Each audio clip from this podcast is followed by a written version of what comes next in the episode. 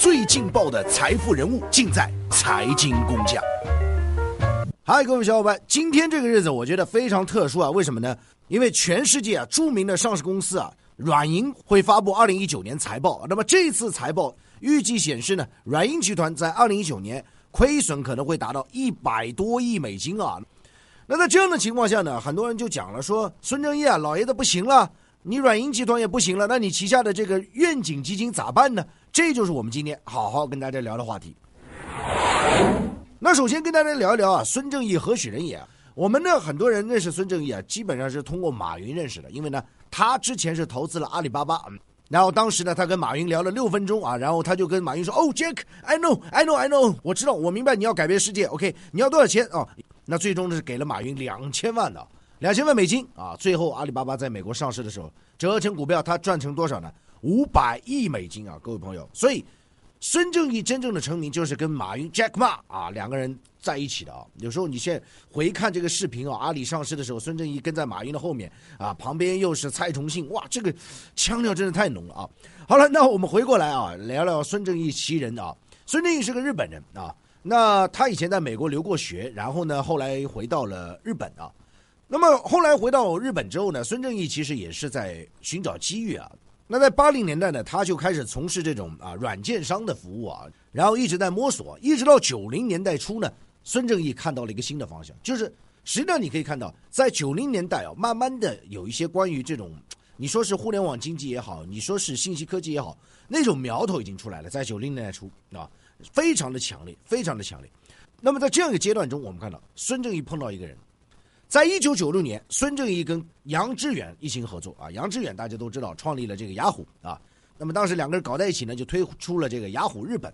虽然说现在雅虎也没什么人用啊，最多用邮箱，但是雅虎日本啊，这个依然是在日本信息产业当中啊，占据非常重要地位啊。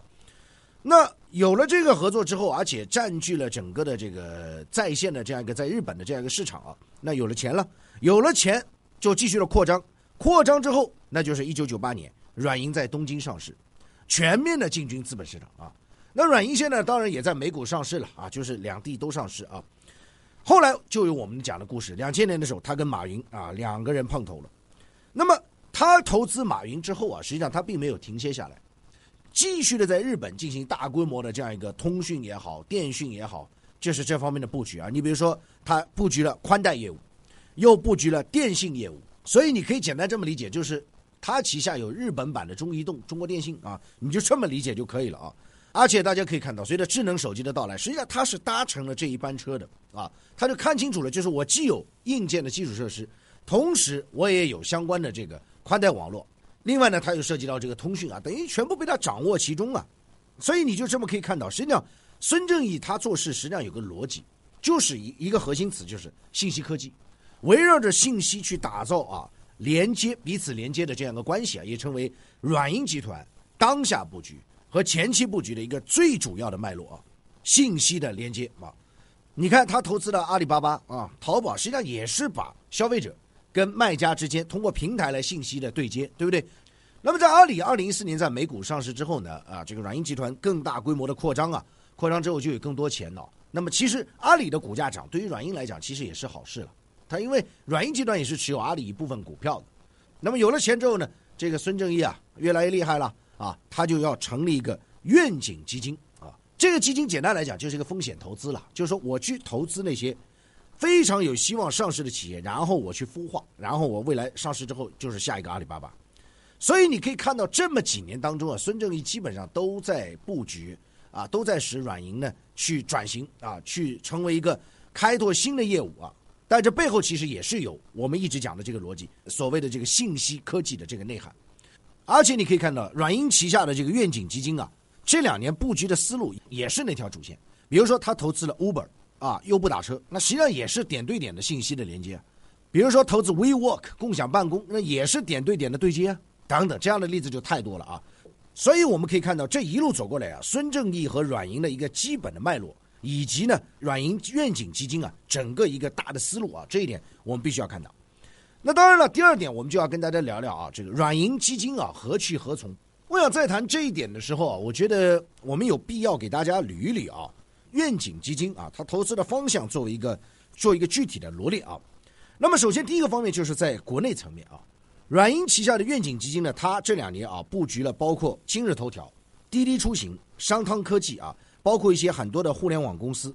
但是这其中你可以看到，它的核心是什么？那就是有人工智能的核心要素。就是孙正义一直认为呢，未来它肯定是一个人工智能的时代。他认为什么东西都是 AI 加，所以你可以看到他现在的一个布局啊，都是要有人工智能啊，不管是数据的处理，不管是这个算法啊等等，它都要有这样一个内容。所以你可以看到，这是他布局的现在在国内方面一个非常重要的要素。另外，你可以看到他还布局自如，那自如实际上也是一个通过信息连接啊，租客和卖家之间啊，同时也是很多的这样一个人工智能的数据处理。我觉得，如果用我的我的角度去看啊，就是说，它不单单是关注于人工智能，同时也跟人类生活是密切相关的这样一种生态。那么第二点呢，从国外的角度来讲啊，愿景基金这样一个设立啊，当然它里面大股东实际上是沙特基金，第二个是软银，然后，其他的还包括什么苹果啊、什么啊惠普啊等等等等啊，这个就不去讲了。我们看到这个基金啊，它在国外布局了什么？第一个，我们刚刚跟大家讲了 Uber，优步打车，WeWork 共享办公啊。还包括呢，OneWeb 啊，OneWeb 实际上就是跟马斯克 SpaceX 有点像，就发展那种低轨道的卫星，然后形成卫星物联网啊，等等等等。另外呢，还包括美国版的拼多多 Brandless 啊，那当然还有非常多了，因为整个的愿景基金一期的项目啊，投资了八十多个啊，真正的投资回报率目前来看不是很高。那目前来看不是很高，为什么我们讲不是很高呢？首先，对标 SpaceX 的那个近轨道卫星的，现在已经申请破产保护了，砸了多少钱？几十个亿美金啊！优步呢，虽然上市，但是呢，市值啪啪啪往下跌。上市的时候四十多美金，现在三十块出头。WeWork 呢，共享办公，现在这疫情期间还怎么办公呢？大的二房东嘛，那么现在也是泡汤，IPO 也是不可能。那这样的例子就太多了，其他的很多的都是亏呀，不断的投钱呐。那另外，软银还布局了印度的共享酒店啊。哎呀，酒店业现在疫情大家都知道啊，别说共享了，就是免费让人家住啊，人家也不敢住啊。所以你可以看到愿景基金啊。在一期的这样一个过程当中，它确实遭遇了很多挑战，大部分都是面临非常大的这样一个困境当中。所以在这样的局面下，你可以看到软银其实在啊，从今年又宣布了说我要啊出售我的资产啊，证券资产化啊，总的来说就是筹钱嘛，筹钱干什么呢？我要增持我的股份，这背后就是愿景基金一期所面临的这样一个困境。所以现在二期基金啊，它的合作方现在暂时不投啊，人家就是还在观察。尤其是现在还有很多窟窿没补啊！你比如说像 WeWork 这个共享办公公司，那你现在还没上市，没上市，然后你很多的合约已经签了，那人家这个房子把场地给借给你，然后你去经营，那么这个租金你是不是要付了？这个也是很大一部分。所以现在软银急需的现金流的储备，去应付很多的债务也好，去应付很多的这样一个亏损也好，他都现在必须面临这个状况。